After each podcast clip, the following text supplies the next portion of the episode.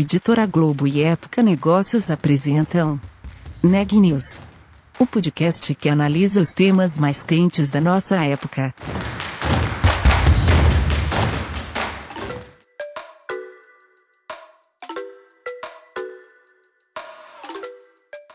Olá, meu nome é Ana Laura Stachewski, eu sou da Época Negócios e você está ouvindo mais um episódio do Neg News, nosso podcast sobre os impactos da pandemia do coronavírus na economia e nas empresas.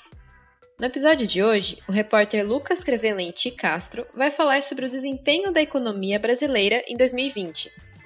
2020 ficará marcado para a história, possivelmente, como o ano da crise da Covid-19, que impactou economias pelo mundo. No caso do Brasil, não foi indiferente.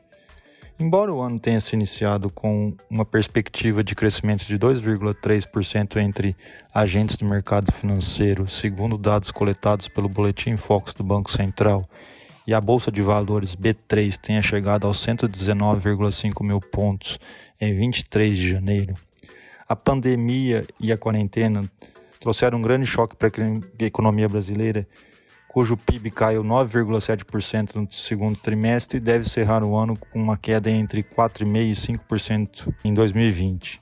Essas questões da recessão, entre outras, você pode conferir na entrevista com o professor titular aposentado da Universidade Estadual de Campinas, Unicamp, e da Faculdade de Campinas, Luiz Gonzaga Beluso. O senhor acha que o auxílio emergencial e a ajuda aos estados foram suficientes? É, na verdade, ali era preciso você abandonar um pouco as exigências políticas e atender a quem precisa. Né? Mas o senhor acha que foi suficiente ou poderia ter feito mais coisa? Não, eu acho que poderia. Pois é, então, uma boa pergunta. Eu acho que poderia ter sido uma coisa mais eficaz, mais e sem essa limitação. Porque, como eu expliquei, essa limitação de, de tempo que as pessoas gastassem menos. A recuperação poderia ter sido maior. Mas eu quero fazer uma observação que tem a ver com essa sua pergunta. Todos estão dizendo, Paulo Guedes, inclusive, está dizendo, nós gastamos é, 50 bilhões por mês, não é isso que ele falou? 50 bilhões por mês, etc. Bom, olha só a lógica que tem por detrás dessa afirmação, ou a falta de lógica. Se você gastou 50 bilhões, você deu um impulso à renda que estava em colapso. Então, você precisa olhar o efeito líquido, o ganho que você teve com a multiplicação da renda. É, e eu imagino, e tenho quase certeza, que o multiplicador era bem maior que um, bem maior. Quer dizer, deve ter sido uma coisa parecida com 2,5, 3, etc. Se isso tivesse sido acompanhado, mas tem, tem, tinha o problema do teto de gastos. Né? Então, se tivesse sido acompanhado de um programa de investimento público, nós teríamos saído uma, com projetos muito bem escolhidos, muito bem definidos, certo? Se bem que o, o Estado brasileiro perdeu capacidade de formulação, porque desmanchou todos os centros que estudavam isso. Se você perguntou se foi suficiente, é, eu diria que foi necessário, porém foi insuficiente, né? porque você poderia ter dado um impulso muito maior. E aí eu quero voltar a uma coisa que eu ia falar e depois não falei, que é relacionada com a coordenação. Estava falando de, de, uma economia de guerra em que o bandido tá, o, o inimigo está aqui dentro, né? O bandido acho que está no Palácio do Planalto, mas o inimigo está tá aqui dentro. Você tinha que organizar, é, como você faz numa economia de guerra, você tinha que programar, definir certos grupos que têm a obrigação de se expor um pouco mais, como quem vai para a guerra, e começar a assegurar o funcionamento de vários setores que são cruciais na economia. Por exemplo, transporte, por exemplo, né, o abastecimento das cidades, por exemplo, a construção de bens de infraestrutura. Você tinha que fazer um planejamento, mas como, na verdade, eles são muito, muito convencidos de que esse planejamento é uma coisa danosa, né, eles não fizeram nada. E então, você fica aí ao sabor das políticas macroeconômicas. Se você somar o investimento público com o privado, está muito baixo. A coisa nominal, o dado do IPEA, 16%. É baixíssimo. Isso. E o investimento público, cerca de 1 e alguma coisinha, não lembro exatamente. Mais baixo de todos os tempos. Sim, o que, que o senhor acha disso e como reverter essa situação? Olha, Lucas, eu acho isso muito grave, muito grave. E nós te, temos que adicionar o fato de que isso deve ter um peso muito grande, o fato de que nós sofremos um processo de industrialização agudo, muito forte. Hoje a indústria, que no, no começo dos 80 pesava a indústria de transformação em torno de 25, 27% do PIB, hoje, hoje pesa 10, com tendência a 9. E desindustrialização não quer dizer que você apenas perdeu participação, é que você não incorporou os setores que foram criados depois dos 80, sobretudo aqueles setores de maior intensidade tecnológica. Então, do que nós estamos falando? De uma indústria que, na verdade, está encolhida, está meio defasada, em que, se você for olhar, a taxa de investimento na indústria é baixíssima. Nosso setor de bens de capital encolheu bastante, que é um indicador importante, o, o setor de bens de capital. Não só encolheu, como, na verdade, não se modernizou. Então, isso tudo tem influência na taxa de investimento. E isso não vai se recuperar automaticamente, por si mesmo. Você tem que reorganizar a estrutura de coordenação da economia para que você possa recuperar. Veja só, vou dar um exemplo, vou contar uma história para você.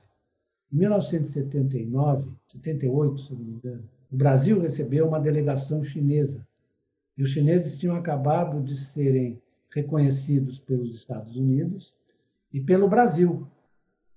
O Brasil tinha aberto a economia naquele momento também, né? Isso, isso, perfeito. Então eles vieram aqui para conversar e foram à Unicamp. Vou conversar com o Wilson Cano, meu amigo que morreu, Sim. comigo, com o João Manuel, é o Serra estava lá, não estava, não? Isso, o Serra também estava. Eu não sei se o Serra estava nessa reunião. Mas... Não, só estou falando na Unicamp. Na Unicamp ele tinha Foi uma luta, porque achavam que o Serra era comunista, sabia disso? Foi uma batalha. Foi uma batalha segurar o Serra. Foi o Zeferino que segurou. Mas, enfim, o Zeferino nos apresentou, os chineses vieram conversar, e nós dissemos a ele do, do arranjo institucional do Brasil, os bancos, o papel dos bancos públicos, o papel do Banco do Brasil, do BNDES era excepcional, das empresas públicas e a relação com o setor privado. E eles praticamente copiaram a gente, porque você pega a relação na China entre bancos públicos, empresas públicas e setor privado, eu recomendo que você leia o artigo que eu escrevi com Elias. É o padrão do BNDES antigamente, é isso? E os bancos de desenvolvimento que eles têm especializados, um da agricultura, outro da indústria, outro do setor imobiliário. É uma organização, porque é o seguinte, economia, além de ser... A economia foi muito maltratada, porque ela foi transformada numa ciência muito abstrata. Você tem que tratar dos problemas concretos, como é que se organiza as coisas, como ela se organiza, para que você tire o, maior, o efeito maior, maior possível. E é esse, esse déficit que nós estamos observando no Brasil. Você está falando da queda do investimento. Isso tem muito, a queda de investimento, ela vem ocorrendo faz tempo. No período ainda Lula, ela, o investimento subiu a 21% do PIB, né? movido pelo ambiente que a gente subiu a 21%. Né? O investimento é, total, formação bruta de capital fixo, subiu. Depois, com a desaceleração, evidentemente, foi muito forte. Né? Imagina um choque como aquele recebido na, na, na, no ajustamento proposto pelos, pelos sábios do mercado. Olha o que aconteceu. O investimento capotou. E o investimento público está no nível baixíssimo. Para o ano que vem, o governo vai possivelmente não vai estender o auxílio emergencial. Isso está quase resolvido. E como que vai ficar a população mais vulnerável diante da crise, sendo que o desemprego está em 14,6%? O governo está achando que, na verdade, o impulso foi dado e que a interrupção do, do auxílio emergencial não vai causar nenhum dano. Eu diria para você que, salvo se você tiver uma explosão do comércio internacional, com outro boom de commodities, como muita gente está dizendo, que eu acho uma, tem uma probabilidade baixa, que nós temos que trabalhar com essas probabilidades. Se você for depender das forças domésticas, a economia vai entrar numa outra recessão. Se não houver renovação do auxílio emergencial, e muito menos, imagino que se não houver um prolongamento, uma prorrogação do auxílio emergencial, tampouco vai haver um aumento no investimento público. Né? Como o senhor avalia a questão fiscal? É, eu queria dizer que tem que olhar a trajetória de longo prazo. O pessoal fica insistindo na, na questão do superávit primário, e, na verdade, você teve superávit primário alto durante todo o período Lula. Né? A dívida caiu para 53% do PIB. Quando o Lula sai e sobe a Dilma, estava 53%. E ela continuou baixa o tempo inteiro. Por quê? Por quê? fatores, né? Tem Vários fatores. econômico e. Isso. Bom, você tocou no mais importante. Eu tenho um amigo francês que escreveu um livro, esse livro aqui, que é espetacular. Você lê francês? Um pouco. Ah, Gletá. Meu amigo, ele é meu amigo. Mas ele escreveu esse livro magnífico. Perguntaram para ele, agora, numa entrevista na rádio francesa, rádio televisão francesa, é, como é que você podia reduzir a, a relação dívida-PIB? Ele falou, só tem uma forma, fazer o denominador crescer mais do que o numerador, certo? Não tem outra. Essa história que você vai cortar mais, aí não vai. Se você tiver a vontade o propósito de cortar mais para fazer com que a relação dívida-PIB caia, não vai cair porque a economia vai cair, certo? A economia vai perder força, não vai crescer. Né? E você pode botar a taxa de juros a 1%, que se a economia cai ah, menos não sei o quê, só a relação dívida-PIB continua subindo. Todos dizem isso, desde o Blanchard até o Areta. Se está com a taxa de juros, se tem que manter a taxa de juros baixa, que são taxa de juros, taxa policy rate, a taxa Selic, é um instrumento que está nas mãos do Banco Central. Então, você tem que controlar a taxa de juros e fazer com que a economia cresça. O senhor não acha que o Banco Central demorou para baixar os juros nesse ano, por exemplo? A atuação do, do Banco Central? O Ilan demorou mais porque, porque é o seguinte, é o que diz o, o nosso Paulo Guedes, que, olha, vejam que a taxa de juros caiu. O que, que ele está querendo dizer? Olha, o teto de gastos, é o que ele diz, o teto de gastos permitiu que a taxa de juros caísse. Não, o que permitiu que a taxa de juros caiu? Caísse foi o colapso da economia. Não tem demanda alguma, né? Isso, então caiu. Né? Porque a política de metas é uma coisa complicada de ser executada. Aliás, diga-se que o Banco Central americano que oficialmente nunca teve política de metas, agora ele chutou o balde completamente. Ele está fazendo forward guidance. Certo? Que ele está dizendo? Olha, eu estou vendo como é que a coisa vai, eu vou tentando administrar, como sempre foi, aliás, no passado, nos anos 50 e 60. Não havia essa, essa coisa de regime de metas. Fed manteve, Fed manteve a, a taxa de juros nos Estados Unidos entre 0 e 0,25 ontem. É essa ideia de que, que o mercado está sustentando que é preciso subir porque talvez a inflação, minha, do meu ponto de vista, eu tenho analisado a etiologia da inflação, você teve um choque de, de, de fato de oferta com preços dos alimentos muito altos, algumas matérias-primas, mas com o arrefecimento da, da recuperação, que na minha opinião vai ocorrer, ela vai cair abaixo da meta. A meta é 4. O mercado está prevendo o quê? 3,5. Então, por que, que você vai mexer na taxa de juros? O Roberto Campos Neto ele disse ontem que a questão no primeiro trimestre do ano que vem, a, a, a demanda pode, enfim, a taxa, de, é, a inflação pode acelerar ainda mais e o Banco Central pode é, inter, é, subir juros. Ele sinalizou porque seria uma questão é, de, de controlar para 2022. Aliás, eu pergunto para o senhor, o que, que o senhor acha disso e, e, se isso acontecer, qual será o impacto na economia do país? Eu acho que a política de metas está sempre olhando para frente. Né? É uma política que olha a inflação para frente. Mas eu não vejo sinais de aceleração da inflação. O que ele pode estar dizendo é o seguinte: é como a economia vai se recuperar bem, você vai ter um, um aumento da demanda, fortalecimento da demanda, e aí esse choque pode, pode, na verdade, se espalhar pelo resto da economia. Mas eu não acho que vai acontecer isso, não. E acho que precisa ir muito devagar com, com essa política de metas. Não foi por acaso que alguns países estão começando a chutar o balde, né? porque numa situação como essa, ela não é adequada. Não é adequada. Então, é, voltando a, a, inflação brasileira e a taxa de juros caíram pelo choque negativo de, de, de demanda que ocorreu na economia. Demanda e oferta que ocorreu na economia. Né? Então, a saída tem uma coisa que precisa observar. Do jeito que está tá ocorrendo, é, vamos supor que você tenha a vacina e comece a recuperação. A saída pode ser marcada por surgimento de pontos de estrangulamento na oferta? Como na verdade você está observando. Mas aí você tratar isso como a subida da taxa de juros é altamente inadequado, porque você vai subir os juros Quando e vai. a economia estiver começando a, a engatinhar se essa hipótese se concluir. Né? Isso, exatamente. Então, eu acho altamente inadequado. Porque seria conveniente, o pessoal está falando em independência do Banco Central, como se fosse uma espécie de panaceia. Seria bom que o Brasil adotasse o, as regras do Banco Central americano, que ele tem dois mandatos. Ele tem o um mandato da estabilidade de preço e tem o um mandato do nível de emprego. É uma coisa que, o, que o, a equipe econômica adora e eles põem como solução para tudo, que são as reformas. Né?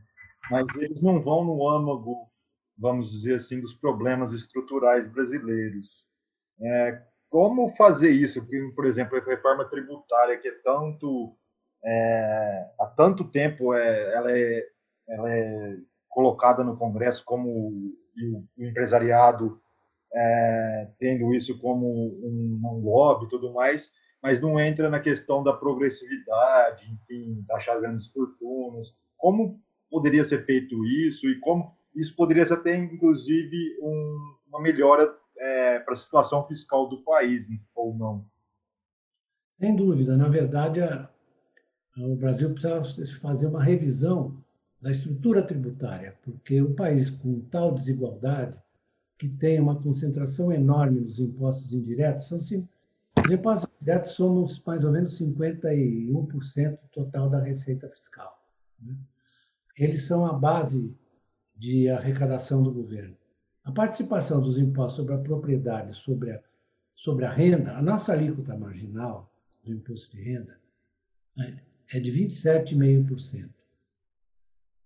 E a alíquota marginal quer dizer o seguinte, é, porque as alíquotas incidem de maneira diferenciada sobre a mesma renda à medida que a renda vai aumentando de valor, para cada renda. Então, você, quando você chega numa renda de, digamos, 50 mil ou 100 mil anuais e 3 milhões anuais, a alíquota no final, na, na, na cabeça lá, na, no nível mais alto, a mais alta é 27,5. É, é uma das alíquotas marginais mais baixas do mundo. Não sei se você sabia, você deve saber, que no pós-guerra, que na verdade na era do Roosevelt e no pós-guerra, a alíquota marginal americana era de 95%. Foi caindo. Hoje em dia ela é de 34, 35, se não me engano. Então, esse sistema tributário aqui, o que os empresários reclamam? Os empresários reclamam da sobreposição de impostos, da desorganização, do excesso de, de impostos. Eu concordo. Então, tem que limpar, mas tem também que, se você não fizer uma mudança na estrutura tributária de acordo com a renda e da riqueza, até porque a riqueza é muito mais concentrada do que a renda, em todos os lugares, e no Brasil muito mais, você não vai conseguir uma reforma tributária eficiente. Mas o que eu estou vendo no governo é uma tentativa de atender apenas a demanda de uma simplificação do sistema. E vai ser muito difícil, nesse Congresso, você passar uma reforma tributária progressiva. Muito difícil.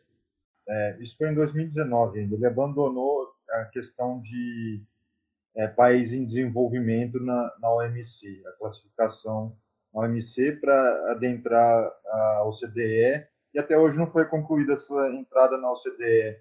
gostaria de saber do senhor o que, que os, é, o senhor acha dessa realização do governo e, e, e o que isso poderia trazer de benefício ou não para o país, entrar na OCDE? Não, eu acho que você renunciar à sua condição de país em desenvolvimento te traz muitos prejuízos. Né? Muitos prejuízos. O Brasil não pode fazer isso, não tem condições de fazer isso, porque isso lhe confere direito, por exemplo, de fazer uma intervenção é, no fluxo de capitais, no câmbio, etc., coisa que não é permitida aos países da OCDE. Agora, eu acho que o Brasil deveria perseguir, sim, um aperfeiçoamento do Mercosul. Devia se empenhar, e o Brasil tem peso para isso, tem força, para tornar, o, aproximar o Mercosul de uma união aduaneira e caminhar para uma moeda única. O senhor acredita que criando uma moeda única seria viável? Não poderia acontecer o que com aconteceu cuidado com o euro?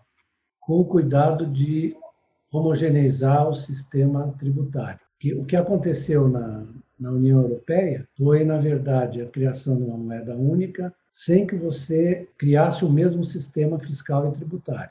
Isso está começando a. Agora caiu a ficha de todo mundo. Né? Eu disse isso lá no início, não vai dar certo, isso aí vai ter problema. Muito sério desequilíbrio. Agora, aparentemente, eles estão tentando caminhar para uma solução mais. Os alemães se opuseram, etc. Mas Eu- e a questão de níveis de desenvolvimento também, professor? Por exemplo, Existia na Europa, e sim, entre a Alemanha, a França e os, os periféricos. O grau muito menor, né? Então, mas é isso mesmo. Então, você tem que criar, por isso você tem que criar um sistema fiscal que seja capaz de fazer transferências para compensar essa diferença de, de situação econômica. Professor, você citou o Mercosul e você falou dessa proposta que deveria, deveria ser mais integrado, mas você não acha que o governo está indo na contramão disso? Até com essa. A França vai vetar, provavelmente, não só a França, essa, é, essa, essa união liberal entre o Mercosul e a União Europeia por causa do desmatamento na Amazônia. O, o que, que o senhor acha disso, inclusive? Sim, vários, vários países fizeram reuniões dos seus parlamentos e recusaram o acordo? Porque o acordo precisa ser aprovado por todos os parlamentos. Sim, sim. Mas o que, que o senhor acha dessa, dessa união, liber, é, desse acordo liberal entre é, Mercosul e União Europeia? Apesar de que provavelmente ele não passará. Não vai passar. Não, eu quero dizer outra coisa, né? É, Esse, esses temas ambientais, essas questões, já se tornaram irreversíveis. Ninguém vai aceitar mais um comportamento impróprio do Brasil ou de qualquer outro país a respeito de meio ambiente. E nós demos um exemplo muito ruim nos últimos tempos, desnecessários, fundados inclusive em superstições e equívocos graves a respeito do que, do que é o valor, hoje em dia, qual é o valor da nossa floresta amazônica. O Bolsonaro acha que o valor só vai ser acrescentado se você permitir que o pessoal tire madeira de lá ou faça incursões. É um valor muito mais alto em pé, né? Sustentável. Esse até é um valor que hoje é muito mais alto, que o Brasil podia negociar com grande tranquilidade. E tem gente capaz de fazer isso aqui. Vários ex-ministros de Relações Exteriores que sabem muito bem o que eu estou falando. Então, o Brasil tinha que eh, resguardar esse valor. Mas o que, que o Brasil faz? O Brasil desvaloriza o valor com essas atitudes impensadas. É, em relação a isso, a esse tema, você não acha que o, o país pode estar se isolando e com a postura diplomática também? Ah, mas sem dúvida. Eles estão causando um dano muito grave ao Brasil. Aliás, na entrevista do Paulo Guedes, se você ler com, com cuidado, você vai ver que ele, de maneira um tanto caótica, ele vai apontando para esse problema. Ele aponta para esse problema. Né? Porque se ele é um, é um liberal é, autêntico, bem informado, ele sabe que é, as relações internacionais são muito importantes para o Brasil. O Brasil sempre teve um protagonismo muito, mesmo no regime militar, que é a política externa independente, mas sempre com muita, muito jeito e muita capacidade de negociação. né? E acho mais que, além do tema ambiental, você vai ter um debate muito importante. Eu acho que isso é, é, é vai nascer da relação Biden-Europa, muito importante sobre os limites da globalização, que ficaram, alguns ficaram muito claros na pandemia, porque muitos países não tinham capacidade produtiva para gerar as máscaras, gerar os outros instrumentos. Tanto que os Estados Unidos importou máscara da onde? Da China. E quem produz na China? Empresa americana. O Macron disse a mesma coisa. Então, esse, essa questão vai se colocar. E o Brasil vai ter que ter uma participação mais equilibrada, mais cooperativa, em vez de falar contra o globalismo, essas bobagens que diz o nosso Ernesto Araújo. Né? Em relação à guerra comercial, foge um pouco da, do Brasil, mas em relação à guerra comercial Estados Unidos e China, que foi lançada pelo Trump e agora assumindo o Biden, qual é, é o que o senhor acha que, que vai nessa linha que está falando dessa, dessa teoria que vai ver os limites da globalização? Assim? Não vamos nos, nos iludir a respeito da, da política externa é, do, do Biden em relação à China. Eu acho que as questões permanecem. Porque aí a, o, o, o problema é de outra natureza, o problema é de, da posição hegemônica do país. Os Estados Unidos estão claramente perdendo para a China. E vão continuar perdendo porque eles não vão conseguir fazer internamente reformas que os coloquem em condição de competir com a China. O, o PIB, a gente até já falou sobre isso, mas foi passageiro, ele teve um tombo muito grande no segundo trimestre desse ano. Foi 9,7 em relação ao primeiro e 11,4 em relação ao mesmo período do ano passado. Como que poderia ter feito isso, para é, amenizado isso? Lógico que no terceiro trimestre a gente teve aquela subida de 7%, mas isso é, é, é uma falácia, né? Porque teve o um tombo muito grande no segundo e daí quando reabriu, a economia deu essa recuperada, mas ela não é uma realidade. Eu disse para você, você está num, num choque do circuito de formação da renda do emprego, é um choque de oferta e demanda. Você teria que ter recorrido a uma coordenação parecida com uma economia de guerra. Você teria que, na verdade, reconstituindo os circuitos de oferta e demanda de maneira muito bem planejada. Isso, na verdade, é uma atuação direta do Estado. Direto, quem é que vai fazer? Né? Você não tem outro agente que possa fazer isso, porque o setor privado está todo ele dilacerado e apavorado. Né? Você tem uma desvalorização de ativos financeiros, você tem uma perda de faturamento das empresas. Né? Quem é que fazer? Isso é uma questão que frequentemente é desconsiderada e foi sendo desconsiderada ao longo do tempo, né, no Brasil e em outros países, que, na verdade, numa ruptura desse tipo, uma, uma desorganização desse tipo, você tem que ter programação, você tem que ter planejamento. Isso não é uma coisa hostil ao mercado, ao contrário, é para recompor o mercado. Notícias do dia. A AstraZeneca anunciou hoje que sua vacina contra a Covid-19 deve ser eficaz contra a nova mutação do coronavírus, detectada inicialmente no Reino Unido. A BioNTech também disse estar confiante de que sua vacina será eficaz contra a nova cepa. Caso não funcione, a empresa diz que poderá adaptar o imunizante em um prazo de seis semanas. As primeiras doses da vacina da AstraZeneca estarão disponíveis no Brasil na semana do dia 8 de fevereiro. A vacina foi desenvolvida pelo laboratório em parceria com a Universidade de Oxford e terá a produção de suas doses finalizada no Brasil. Segundo a presidente da Fundação Oswaldo Cruz, Nízia Trindade, a previsão é entregar um milhão de doses nas primeiras duas semanas. Depois, a produção chegará a 3 milhões e meio de doses por semana. Segundo o último boletim divulgado pelo Conselho Nacional de Secretários de Saúde, o Brasil tem 7 milhões 318.821 casos confirmados de Covid-19. O número de óbitos chegou a 188.259, o que nos dá uma taxa de letalidade de 2,6%. O Neg News de hoje fica por aqui. Obrigada pela audiência e até amanhã.